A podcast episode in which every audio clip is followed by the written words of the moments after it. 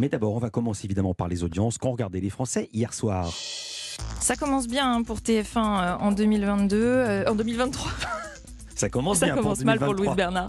Euh, TF1 filme L'appel de la forêt, 5 millions 100 000 téléspectateurs, 24,8% de part d'audience.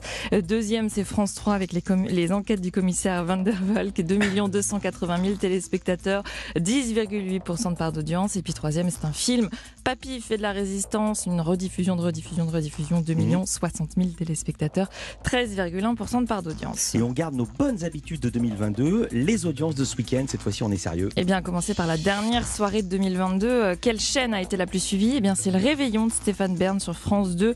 Plus de 3 millions et demi de téléspectateurs, bien plus que sur France 3, hein, qui proposait une rediffusion de Meurtre à Toulouse, beaucoup moins suivi que d'habitude.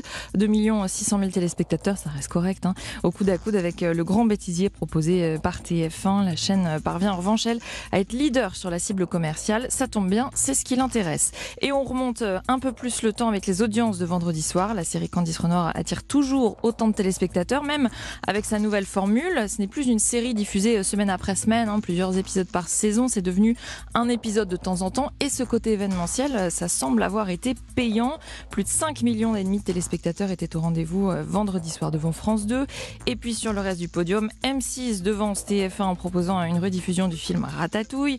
La une termine donc troisième seulement à cause d'une forte baisse hein, sur son programme Camille et Images.